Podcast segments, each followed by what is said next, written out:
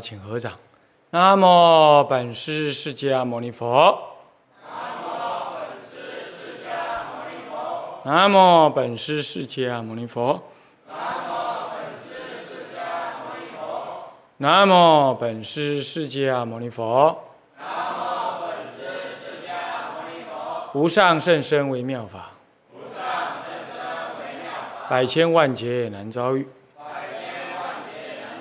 我今见闻得受持。愿解如来真实义。中国佛教史，各位比丘、比丘尼，各位沙弥、沙弥尼，各位居士，大家阿弥陀佛。阿弥陀佛，请放上。啊，我们上一堂课呢，上到这个教材第七十二页，也就是第七章呢，唐代的佛教。讲到唐代佛教那个时候跟社会政治的关系。那么，嗯，这就提到了一个观念呢，提到一件事情，就是说。呃，这个公度啊，由国家的行政权来介入到这个出家的许可这件事情来，这是极端的不可以的，极端不善。但即便是这样，但就在我们这个时代，我出家之后，还曾经听过有人讲说：“哎，那样也不错。”啊，这是很恐怖啊。这就是那种奴性，啊啊！我们自己管不了自己嘛，请别人来管，那种观念。你要知道，一个出家人是方外，号称方外。你你自己，你你不寻求一个一个一一个自自自律自清，你还请求呃国家机器来来介入到这个宗教的行为，这就你可想而知，到这个时代还有这种人。然后你看，这是中国文化的这个这样子的一个政治影响了。你看，这无眼佛界呀，哦，无眼佛界啊，所以说这确确实实是一个是一个是一个是一个文化的认知的落差哦。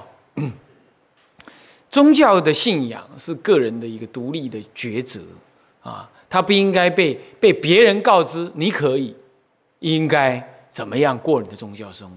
这完全介入到你的内在的什么呢？内在的私密的人生价值取向去了。啊，你看那玄奘大师就啊，当时你看他要去考，人家还说他太小，当然他是可以考得过了。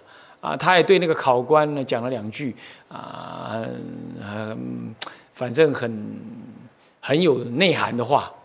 但接着呢，接着他要西域取经，你看他就。他就被国家机器所断阻断，当时的人民要出国也是一样的啊，被怎么样怎么样？但是你是取经呢，那一样是被阻断的。即便他是一个好事，他莫名其妙他就要阻断你。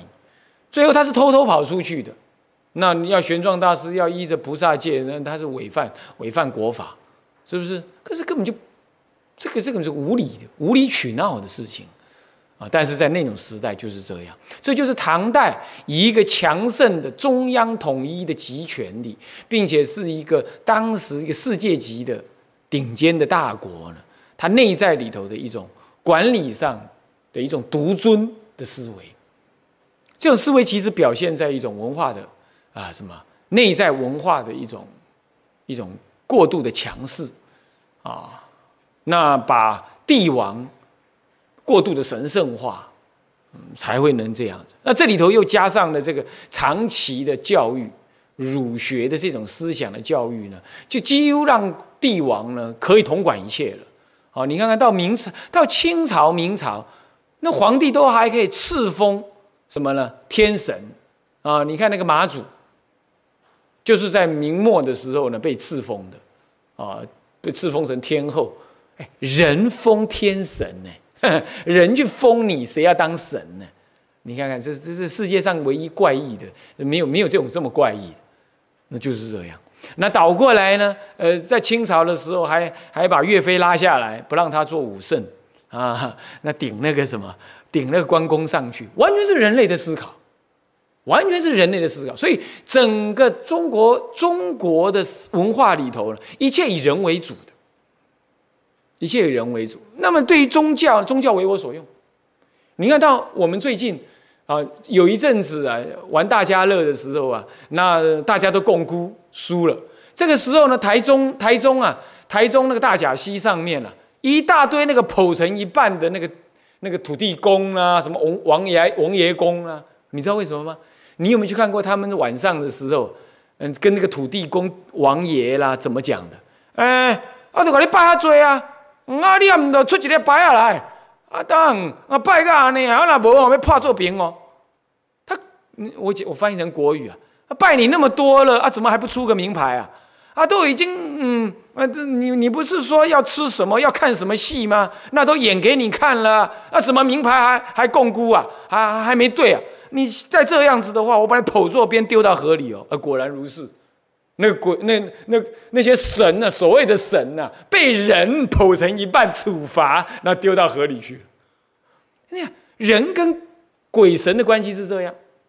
我小时候啊，小时候那地方都会拜那个什么，拜那地基主、地基主、地基主好兄弟，就是地方上的鬼神、守护神、土地守护神之类的。你知道怎么拜吗？那隔壁邻居就来讲。哎呦，我们今年哦生意不好哦，我们才不要拜太好嘞，要跟他讲哦，吃不要不要不要让他们吃太好哦，他们才会帮我明年赚钱哦。你你听懂我的意思吗？就是说要拜地基主的时候，不能拜太好，拜太好他爷我们还很有钱嘞，嗯，然后叫小孩子来拜，哎，跟你阿公讲啊，跟你阿祖讲啊，嗯，最近都不赚钱呢，要他保佑我们赚钱呢。你看他，听到这话没有？这阿公阿祖那个就是他死了的祖先呢，他跟阿公阿祖的那个关系仍然像活着的时候那种所谓的相互关啊！你都当鬼了啊，当鬼要保佑我们呢啊！这这这这怎么回事啊？现在我没饭吃嘞，那个阿祖你马卡帮帮忙哎，是这个意思。他这种思维，这种思维，你你你回忆一下，你们自己以前还没信佛的时候拜地基主啊，妙祥，你们你们客家人是不是这样拜的？哎，就是这样子，他跟鬼神是这样。哎，台南有一个那个城隍庙，有没有？尔来也那个地方啊。我读大学的时候呢，呃，去那吃饭，吃完饭就在那里，呃，兔子一行去那里看。你知道怎么样？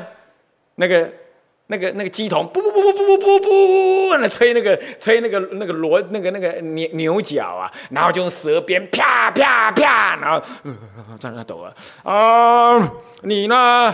这个要诵经多少步？要怎么样怎么样？然后那华豆塔哎，那站站在那个帮忙的那些辅助的第二不算鸡童，就是桌头啊，台语叫豆塔，就讲了，就跟那个就跟那个跪着人讲，你欠他的啦。现在他来说了，他要你哦送几部金刚经了，地藏经多少啊？烧几几千块、几万块的呃那个金子给他了。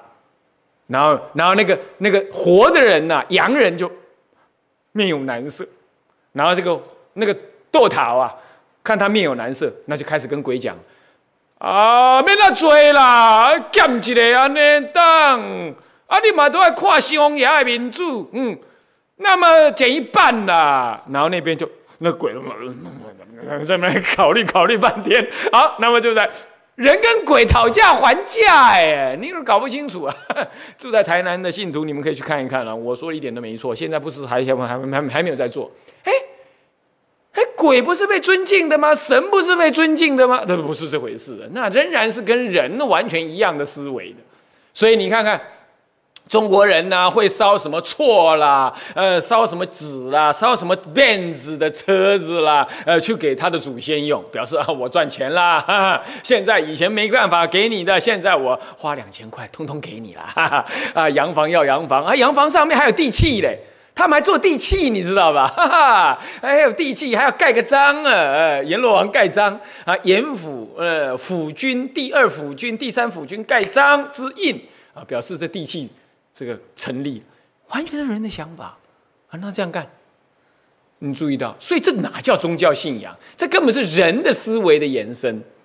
所以说，那你这样想，人老百姓都是跟鬼神是这副关系的。那你皇帝想要自己赐封一个谁当神，把谁拉下来，完全不用选举，你懂我意思吗？把谁拉下来就可以把谁拉下来，他就把关他就把关公硬顶上去，然后呢，这岳飞就被拉下来了，啊。因为他复兴汉族，那那清朝呢？清朝是外族人呢，那怎么可以？那这样一拜下去的话，大家都反我了！不行不行不行，岳飞你下来，你下来，下来下来。岳飞连连连表示抗告的机会都没有，马上就下来了，马上就下台。你看谁拽？人王比较拽。这种思维，我告诉你，从汉代就开始了，从儒家差不多就开始了。儒家建立的这思维呢，其实在就已经开始这样。这就是中国的民族性，所以它本来整个中国的文化，对于宗教、对于鬼神、对于他所不知的这个天地鬼神，其实它它是具有那种很现实的所谓妥协主义跟统治主义的，它是非常现实的。嗯，鬼神并不代表了内在修为的一种来源，为什么？因为那是内内在修为，那是儒家之事，所以鬼神事实上被驱使的。你道教道教不也是如此吗？这那个咒语全部就在驱使鬼神用的，有没有？那驱使鬼神什么？建立合作关系啊，人跟鬼的合作关系。好，你养小鬼，你看养啊，他养啊，他养他，然后让他来替我干活，是这种概念。所以这能叫宗教吗？这对西方人来讲，这简直不可想象，那根本都不叫宗教，哦，那不是宗教的概念啊。好，那么这样子的思想，一直当然在民间，也在什么？也在政治运作当中，而且一直到现在的华人还是这样，基本还是这样，啊，基本还是这样子的。那所以说，佛教这样子的一个一个一个一个从这个。这个这个是印度所产生的一种纯粹的一种宗教信仰式的世界性的，而且具有那种嗯超脱的这种宗教的那种格局啊，在中国就自爱难生。所以，哪怕你出家人在中国的土地上，当时要自由的出家都要受限。所以我们基本上承认，这可能是当时出家人品质提升。的某一种原因，但是我们也知道，这是用错误的方法达到一个短暂的效果，这并不符合佛一个宗教在人类的社会当中应该被尊重的这个本质，不符不符合。你要知道，宗教早先于政治，我这以前我都说过了，是不是？所以，那么这样的情况呢？呃，这段文的说到这个节，接着他又提到了关于他的行政组织啊。那么呢，比如说，他提到了这个呃佛道二教的这个宗教的行政呢，那么是隶属于政府的这个鸿胪寺这个名称。鸿胪寺是一个政府单位啊，叫做鸿胪寺。私下有个叫做崇玄署啊，崇玄署。后来几经变革，到玄宗，唐玄宗之后呢，他开元之治呢，事实上是一个很重要的法治的一个完备的的的的的事迹。从那个时候开始呢，便隶属于，呃，鸿胪寺以及什么尚书省的祠部，啊，尚书省有点像行政院，祠部有点像内政部，啊，有点像内政部，啊，是这样子的，啊，有点像内政部里头的某一个什么，或者是一个宗教部，或者叫宗教部这样子的一个单位。那么呢，呃，出家人升道的这户籍三年一教，那么被保管于鸿胪寺跟祠部。这样，这是当时的宗教的最高行政主管，啊，那么呢，哎，这个，呃，发号施令的是慈部，那么对于组织结，呃，对于荣誉之推举啊，荣誉推举就人事上人事的推举，人事权的推举呢，是由什么呢？是由这个呃鸿胪寺来进行的啊，是这样，是管人事、宗教人事部分，那么呢？接着他又讲到说，六朝以来，这个国家政治力因为弱，所以说有些伪烂生的出现呢，那就是伪烂生出现，确实也造成了国家统治权上面的一个漏洞。那现在讲叫做治安漏洞，以前更严重的就讲到一个直接牵涉到治安以及国皇帝对于他的所谓他的人民的统辖权呢有漏洞，所以这对皇帝来讲是寝食难安的事。对今天来讲，也不过就是治安不良啊，可能会呃，这个这个内政部会被定这样而已。可是，在各那过去更严重的是，一些知识分子会觉得儒家为主体的知识分子会觉得很受不了。那么在这种情况，这两种情况，因此为了防止这个事情呢，那么 这刚开始是由出家以一个总量管理啊，我我我我能够每年让你剃度多少人，那么由各地方的人推举上来，可是这样子还造成什么？造成你推举的多，我推举的少啊？谁推举的？我要通过不通过？人情上的包袱很麻烦。后来呢，呃，就到了中宗，唐中宗，那也已经是唐的唐朝的武则天之后的事，已经是唐中唐中唐之后之之的的的事情了哈。那么开始就改成什么？用考试，用考试，用考试，那得到人才。那么之后呢？你你就怎么样？你就被国家发发一个能够剃度的证书，你凭着这个能够剃度的这个证书，你去找师傅剃度。那如果师傅呢剃度了一个没有证书的人，那个师傅也要遭罪，会被查出来也会遭罪。哦，你看看这样子啊。那么同时呢，你随身必须，当你还没有受戒的时候，你随身必须带的这个。当你那时候叫沙弥，等到你要去受戒，等到你要去受戒，好，那你你可以去了。关于你能不能去受戒，他这里没有讲到说他要怎么管你，是没有。好，剃度他管你，然后你要去受戒，他不管你。不过受完戒的那个证书是由慈部所发的。换句话说，现在你哪个地方传戒是由国家来发。发一个你已经受戒的证书，从今而后你要带这两份证书，剃度的还受戒的，他怕你是假剃度，怕怕你是私度啊，那你也可以去受戒啊。所以他一方面你要剃度证明，二方面你要受戒证明，那这样你叫做一个比丘，这样子才被容许云游四方，在外面走动。听说，嗯，还有提到好像沙弥似乎是你没有戒牒，但是有剃度之牒，度牒的话，可能还不能够随便走动，好像是这样啊。这里没有提到。总而言之，有这个情况。而而这份证书呢，竟然像国家委任官这样子的功能。换句话说，你就因此拥有了类公务人员的某一些些的特权，包括了被指定的所谓的免劳役啦、免缴税啦啊等等，甚至于你的身份也受到了保障啦等等这样子。诸位，这就是，这就是国家的公权力完全介入了你的宗教生活的行为了，哦，是这样。那么这个情况呢，那么就有待有待商榷了，有待商榷。当然，整个事情中国在发生的时候，也因为佛教过度的兴盛到怎么样，整个社会影响社会的过度兴盛也不对，不能讲过度，就是过度的膨胀、腐腐烂。那么呢，过度的人才过呃人员过度的什么就污烂，那引入太多不当的人员进入到佛门里头来，这个所引起的一个社会上的一个反弹，这点也要接受是事实，是确实是事实啊，这点大家要知道。那这样子才引入了在当时专制时代的帝王呢，这一直想方设法要要管理你，这种风气一到今天还仍然还在。为官之人就是想管你，就是这样。那么，那么呢？呃，不过我们要认清楚，内部的自清自律是绝对需要的。今天确实佛教也有违这个情况，有违这个情况。台湾稍有违，我觉得大陆方面呢也应该有这这个问题，也应该不少，也应该不少。所以两岸的佛弟子都应该要注意这种问题啊，都注意这种问题。好。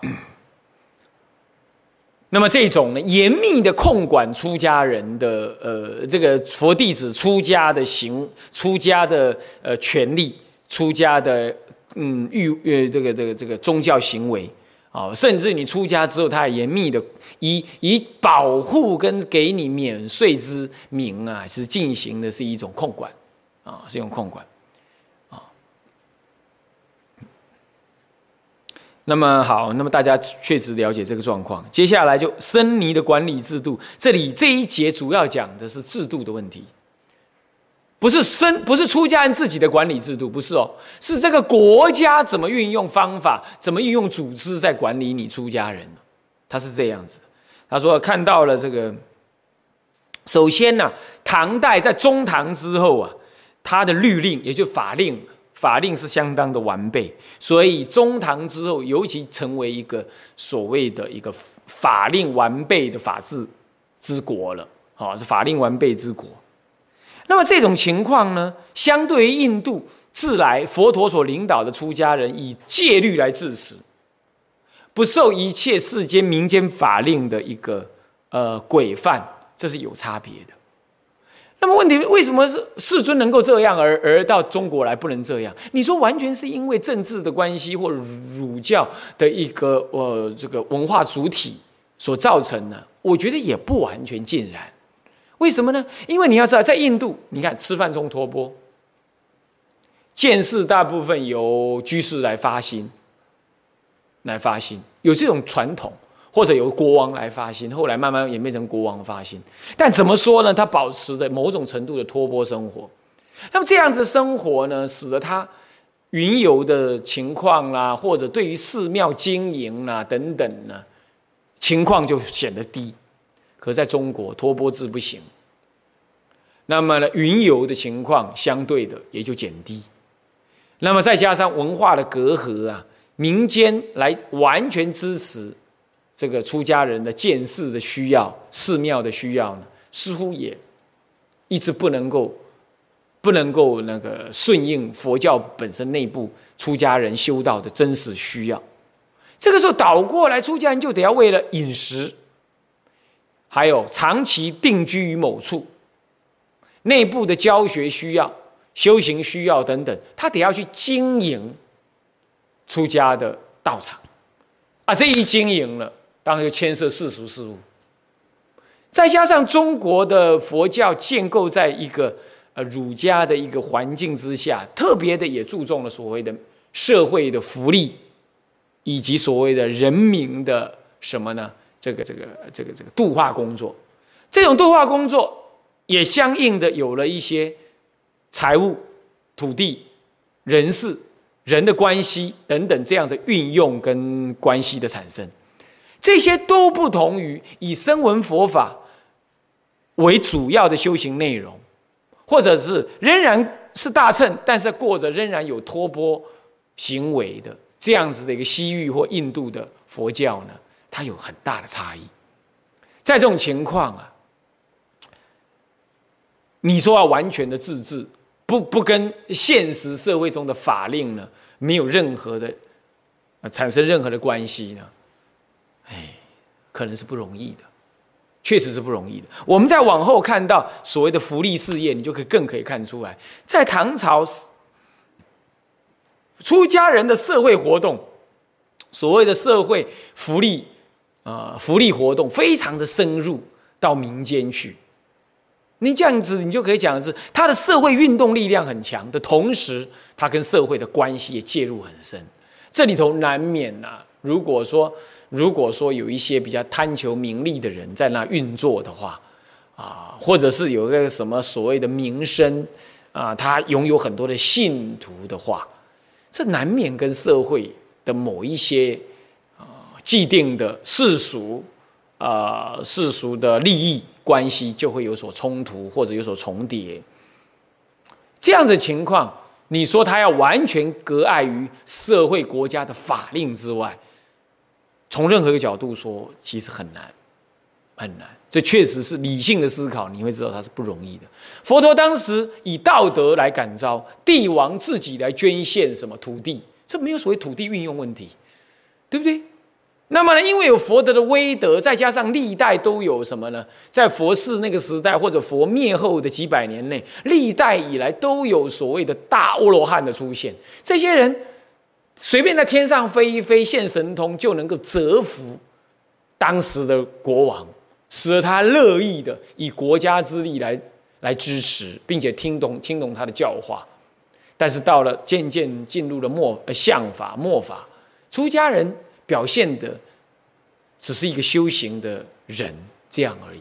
那么特别的神意呢，渐渐的并不多，更别提说这是假借鬼神法，那更更是不更是不算了啊！如果真实的自己的神通，再加上有德行的那种大威德啊，当然是越来越末法，这样情况越来越少。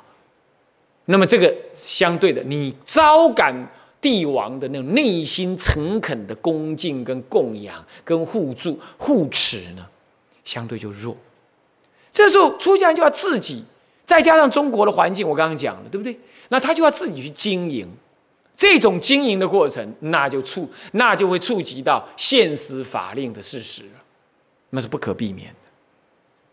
在这种情况，你要为政者说完全视而不见，坦白讲，这个我们也不能这样要求，对不对？我们讲个现实的啦，如果出家人为了盖寺院，然后把山都挖崩了，是不是这样？然后，那如果真的说是去放生，结果他不考虑到一些周边的环境因缘，然后弄得那个环境也受遭受迫害。现在，尤其台湾已经破坏很厉害，你说人家不讲话吗？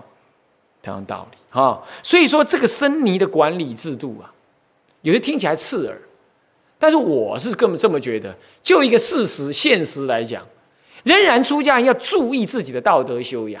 对于周边的物质环境或者是物质的需需求，应该一个合理随缘的方式来进行，合理随缘的方式来进行，这样子你冲撞于这个现实的法令的情况，相对就弱一些。你完全没有，我觉得现实上不可能，啊，因为今天的宗教相关的这个土地取得啦，或建筑等等这一类的，并不是那么样子的完备。你说完全不能，我觉得这也是大话。可是，那就是要注意，这唯有这样子，各让一步，各自都小心。我觉得政教的关系，宗教跟政治的关系，才会找产生一种相互的尊重跟平衡。这这点是，倒是这个理性的思维当中来讲，我们可以看得出来，应该是这样。那么当时呢，佛弟子从印度传来的佛地佛法呢，它是一个几乎可以跟现实完全割离的。这样子的一个生活方式呢，存在，来到了中国，生活的真实方式已经不是这样了。这个时候你要完全的割离也不可能，啊，所以说呢，呃，这个就产生了什么样子呢？产生了这个国家的权力，中央集权的这个权力呢，跟法令呢，是不是有可能在某种程度上？急于出家人了，这个情况也就发生了。在唐代，我们就明确的看到了这样子，这样的案例是很值得注意的。因为从今而后，大概历代以来都相沿承袭了，所以这是一个转捩点。唐代建立的一个法治，并且将森林的管理加入了这个国家的法令之后呢，几乎从中从那个时候开始。一直到清朝都这样，相对的，它的整个文化影响也影响到今天。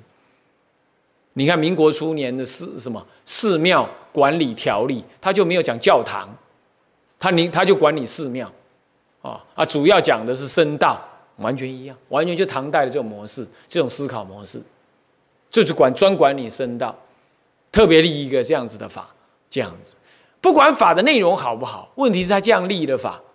他本身采取什么样的想法？就是他认为他想当然尔的应该管理，这个在今天已经要检讨了，不能够完全这样。那么出家人也不能够再以一切都遵守唯有道德，那不是这样子的啊。那么这里头我们就可以看到，呃，他这段文七十四页就讲到这样。那么七十四页也提到了说，在这个贞观的律令之前就。唐朝就已经出现了有所谓的僧，这个道僧格。你看，它道写在前面，不是僧写在前面，是道僧格。道僧格主要是指什么呢？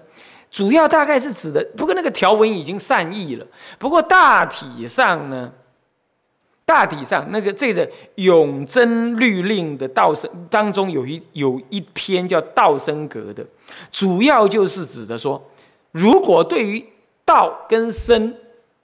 他本身有了犯罪的话呢，他要用世俗的教典法典呢来给予制裁。诸位这样听懂意思吗？这在泰国的话，他的做法是先勒令你还俗，由僧皇勒令你还俗，让你退为一般的人，他才用世俗的法律来制裁你。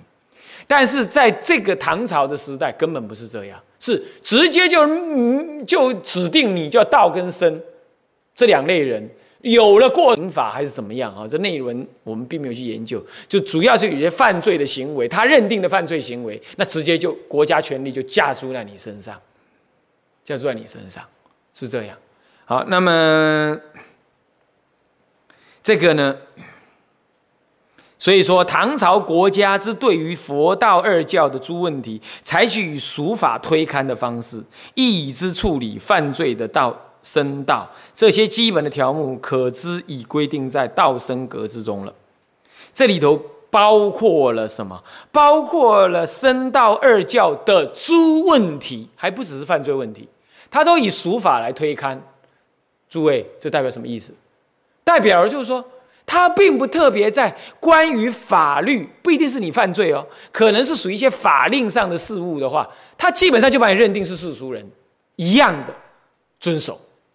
你看，这种事情一直到今天仍然如此，仍然仍然有这种样子，啊，呃，最近土地法稍微有改变了，有所谓的特定事业目的用地，那这个呢，隐含着宗教事业也是特定事业，所以可以去申请一个合法的土地来使用盖庙。在此之前，中华民国几乎找不到一块所谓宗教可以盖庙的，可以去盖。盖寺院的这种宗教土地是找不到这个名称的，那是什么意思？也就是说，他在定定土地的分割跟跟名目的时候，压根儿就没有思维到，哎，宗教会用到地，他没有想这个，他纯粹用世俗人的思维去思维的。在他思维这种土地管理的概念的时候呢，几乎宗教是隐，他没考虑过的，他也从来不思考宗教的需要的，就有点这种意思，对不对？所以你看看。古代的唐朝这样，你延续到今天，还是用执政者还是用这种方式在思考宗教，在抹视宗教的存在的话，那就太不进步了。当时他用俗法来推勘僧道的诸问题，我觉得那算了，那在那种时代专制嘛，这样也就算了。可是，一日相以相沿到今天还这么干，哦，那就很怪异。可是倒过来，你要特别立一个管理宗教人士的法，那也是有问题。所以这当中应该是在各种民法会牵涉到宗教相关的世世俗事物的时候，应该有特别的条例来给予考虑，那这样就对了。哦，这样就对了。那比如说像，如果在泰国出家人犯法。他还是要受罪，不过让他先还俗，还俗之后我就用俗法对他，那可以，我觉得这样就可以，是不是啊？好，那那这种情况是可以的啊。好，那么这样这段文呢，我们可以看出来啊。接着呢，第二段说唐朝啊，七事业第二段唐唐朝呢，严禁新的佛寺的建造，是严禁哦。唐朝是严禁哦，那么呢，严守着佛寺定数制的方针，看到没有？每个佛寺、每个地区的佛寺呢，有一定的数目，你不能自己练建。相对的，你出家人也没办法去登记说是佛寺，我要建一间，没有这个回事。可能有一定的数目要被推荐，还怎么样？在这种情况，我就因此控制了你出家人的行动，让你该住在哪里就住在哪里了，这就他控制住了。那么呢，隋代的佛寺是以四间统领四众，唐朝的佛寺则定出了称之为三纲之治的上座寺主跟维挪、都维挪的词称，由僧众之中推举产生之后，由国家给予任命。你看到没有？所以寺庙里头的干部，既然是国家介入来来认定的，那你看看，所以国家的权力无眼佛界啊。但是呢，这在唐初之之之际还并不是这样。唐初的时候，只是泛泛的用所谓的十大德来统理那个国内的僧尼。能真正做到这么有制度，是在中唐之后，便渐渐的成为呃建立了所谓的僧录制，就对出家人进行了所谓登录。到了唐宪宗的时代呢，并且呢还会任命什么？任命这个。啊，端府啊为左阶僧路啊，零碎为右阶僧路，那么呢，以同理首都之类的佛寺，还有僧尼，一个管寺，一个管僧尼。啊，那么接着呢，在这之前，唐都的长安呢，盛行造寺祈塔的功德事业，这是由国家之力来进行的。虽然他控制寺庙的数目，但是国家他会为了修功德，他也会来以国家之力来盖庙。这个时候谁来做呢？有一个受命营办这种事业的长官，统理这件事情，他叫做修功德使。这个修功德使后来。能力力量越来越大，大到了几乎要超过鸿胪寺，也几乎超过了尚书省的祠部。你知道为什么？因为他直受于中央管辖，他要建庙，他负责建庙建塔。请问他拥有什么钱呢？中央直接拨钱给他，有钱就有人，有人就有权。这个从古到今都是这样，他手里掌有一笔钱呢。那就会有很多官商勾结的事情发生。他是好人没事，他要是稍微闪失，有什么颠倒想，那他能够操作的东西就多了啊。那首先在在代宗的时候，第一任的内外功德内呃内功内外功德使啊，是李元字印错了哈，李元忠跟什么呢？李献成，一个是宦官。啊，一个是统帅禁卫军，禁卫军就宪兵啊，呃，统帅，而且是统帅首都长安禁卫军的李元崇，这大概是现在的宪兵司令，哈，宪兵司令或者是宪兵的什么哦，应该可应该算是长安首都的，那应该是首都宪兵司令，这样子的阶位是相当高的哦，相当高的。那么另外一位是。在宫廷当中享有权势的宦官李献成，这是内功得使；一个外功得使。那么从他来指示、指线，开始指定呢，什么样各种寺庙跟道观的营建，他不只是佛寺，还有道观的营建。那以这个营建为根本，在进行他人事的管辖，他是先这样子的，然后也进行他的所谓的嗯政令的推展。啊，他也不会白白盖给你住啊，是用这种方式啊。内外功德使是这样。同时呢，不空三藏在代宗，他是三代的国师嘛，在代宗时代，他仍然是，他就宣说一种全新的密教的一种香斋攘福呃攘斋这个这个这个招福的这种这种新的佛国家佛教咯。好，为国家服务的这种佛教咯。那么到了这个德宗掌政之初啊，那么诸正为之一心，对于这种掌管军务的人担得功德死呢，他觉得这样子哈，独揽大权，那国家的宗教宗教政策根本就都坏掉了。为什么？因为他这样子，他人事权、经济权呢，通通他可以运作。那这个时候呢，嗯，他的某一些管理弄不弄不对了，甚至于严格控管寺庙的数目呢，可能也做不到，也可能是这样，所以他废止。不过这样子呢，因为掌管权力太大啊，掌管权力太大，甚至于他掌有了什么僧道人士的推举权啊。那么这样的发挥呢？一方面他有钱，一方又有人事权哦，那这个这个就就就就吓人了啊。那么这样子，慢慢的，这一直推展到后代唐末的什么这个武宗啊，唐武宗，唐武宗的时候呢，他还在推展这种功德史的行为。那这样子，你想？如果说唐代有他的僧尼的管理制度，那慢慢的因为功德史这种只属于中央的的制度外的这种人的出现，而且权力越来越庞大之后呢，就造成了什么？造成了这个制度的慢慢的破坏。啊，这制度一破坏，他原来所期望的那种控制的情况，就会慢慢的不能控制，甚至也产生了一种制度外的腐败情况的出现。这就引发了这个后来唐武宗的灭佛的一个原因啊。好，接着呢，他提到了说，哎，在中央的升官叫升禄，地方有所谓的十道，地方的十道呢，呃，各道的那个升官叫做升统，那么各州的升官呢叫做升镇。哦，可以想象得到哈，这个从中央地方到次级地方，通通有升官在进行什么呢？进行所谓的国家政策的推展，以及所谓的监督 国呃宗教政策的监督执行。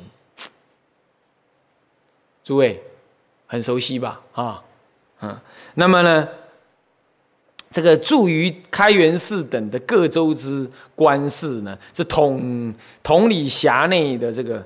啊，佛寺以及僧尼。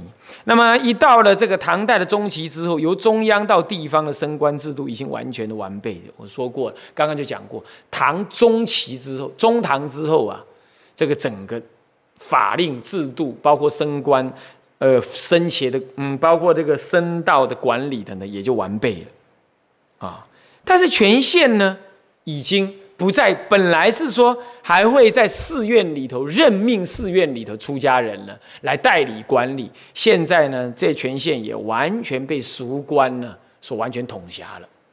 这你也知道嘛，出家人你怎么会贪爱官位？基本还是少一点。世俗人被政府所委托，然后假由世俗人之手来管理。或传达政府的政令到出家人手里，而你出家人本身又当升官，慢慢的呢，他跟政府出世俗人总是跟政府比较熟，慢慢的他就会越来越凌驾在你出家人身上。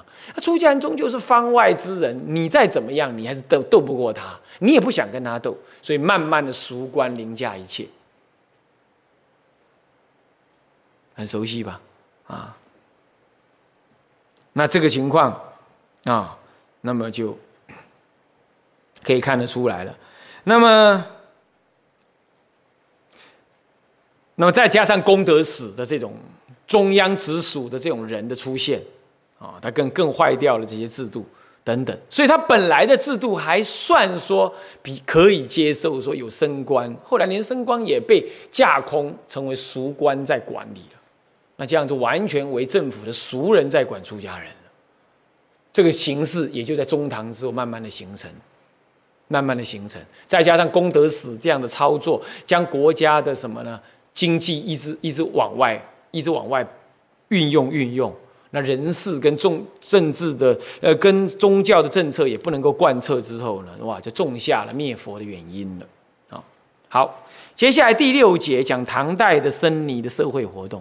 僧尼的社会活动主要有几样，第一个是指。从出家人才在佛法之内的弘化动作，一个就是法会，功德法会。好，无论是中央还是地方，统统有年节啦，呃，这盂兰盆法会啦，年终、年初、年，嗯，这个各个什么忌日，国家重要忌日啊，从中央到地方，甚至于你住的这个官司，根本是由中央统一发。发下命令，也拨下款项来，你出家人得要去做国家所指定、所需要这种消灾行为。不过对出家人来讲，这是好事，这总是还是修行，没问题。不过表现上就是一个，你是听命于国家了来做的，这当 kimoji 啊，这感觉上是不太愉快啊。虽然说修行本身还是好事，做法会是好事啊，不过也因为这样，在民间也大大的形成了什么？形成了一种风气，这也确实是啊。第二种就是什么属讲，属讲啊，呃，这刚刚那个法会当然也包括无遮大会。这无遮大会呢，呃，不是所谓斋生，斋生是另外一种。无遮大会是广开救济之门，在那一天，呃，东西。吃流水席不够了再补，让各地方饥饿的人呐，或者比较贫穷的人来这里。饱餐一顿啊，是这样。那么再来就数奖啊，数奖，数奖呢，就是所谓的社会红化，在当时呢，运用了什么图画、变相的文啊，就是将佛经改写一下，改写成寓言啦，改写比较一般人容易懂的这样，或者用图画，然后再由出家人呢，依着这图画或者没有依着图画、依着文或者怎么样，然后呢，他对广大的群众哈，用一种比较人们比较觉得容易懂、比较有趣的方式呢，来给予讲解佛法。这就是现在的所谓的什么啊，这个佛学讲座之类的了，啊，就是这样。那这个呢，当时给一个名称叫做话俗法师或者俗讲师之类的啊。那么这也就是社会的弘法，这两样都还在佛教的既有范围之内。其实佛世时代出家人其实也是做这个，虽然说佛世时代说不一定有那个盛大的法会，但是法会的本质还是修行、修福、修报啦、消灾啦等等，这是可以接受的。那么接下来还有一种，那就属于社会福利。社会福利就无所谓接不接受，就是量力而为、适当而为，这也能让社会人士能够得以接受。那么就是有两类，一类就属于的，呃，这个这个孤苦鳏寡之类的，孤寂鳏寡之类的，啊，这个这个呃孤独鳏寡之类，孤独鳏寡，孤儿啊，那么这个这个老年无依靠的人，就类似像养老院、育儿院这一类的呢，在唐代做的非常多，啊，唐代做的非常多呢。嗯，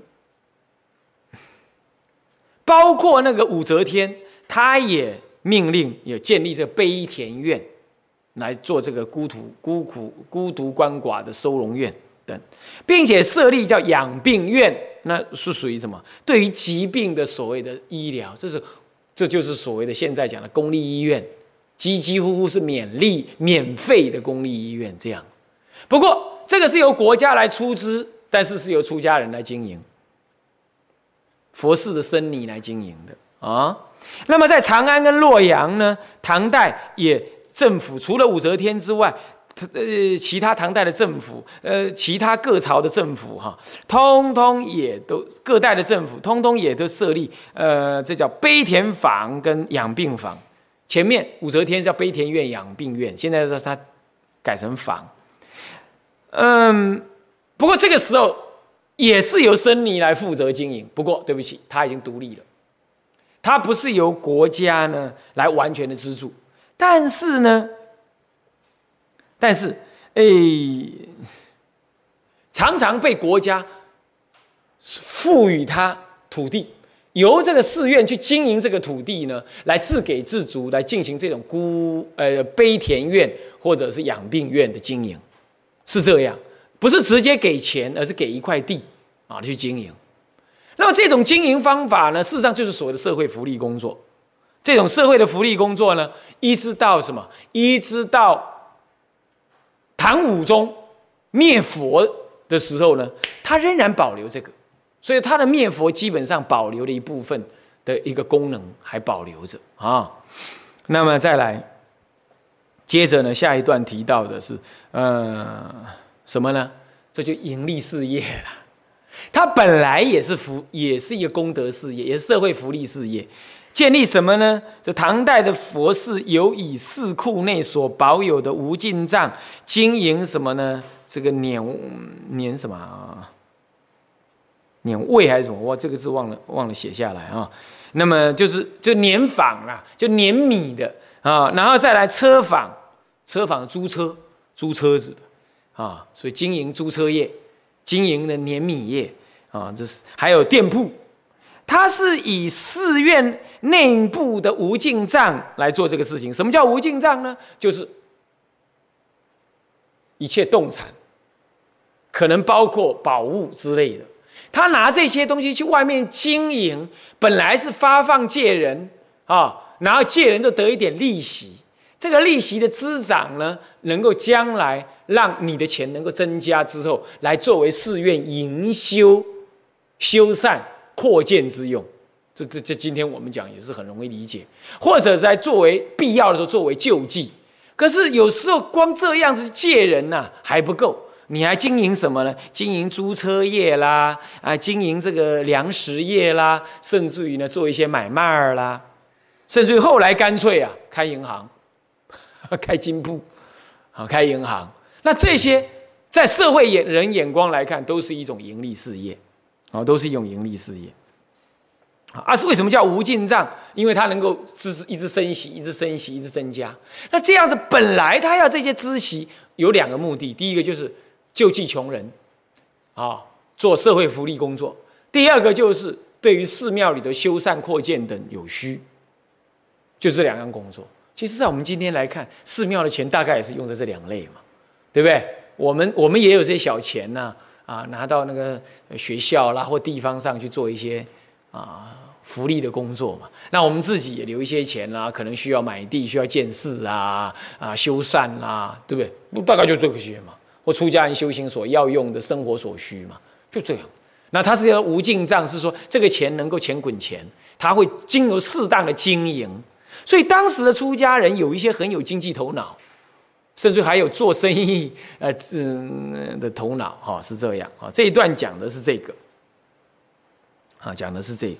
那接着还有一段七十八页的，那讲的呢，我们下一次再说哈，是这样。好，向下文长，复以来日，我们回向：众生无边誓愿度，烦恼无尽誓愿断，法门无量誓愿学，佛道无上誓愿成，志归于佛，当愿众生体解大道。发无上心，自归依法，当愿众生深入经藏，智慧如海；自归一生，当愿众生同理大众，一切无碍。愿以此功德，庄严佛净土，上报四重恩，下济三途苦。若有见闻者，悉发菩提心。尽此一报身，同生极乐国。南无阿弥陀佛。南无阿弥陀佛。南无阿弥陀佛。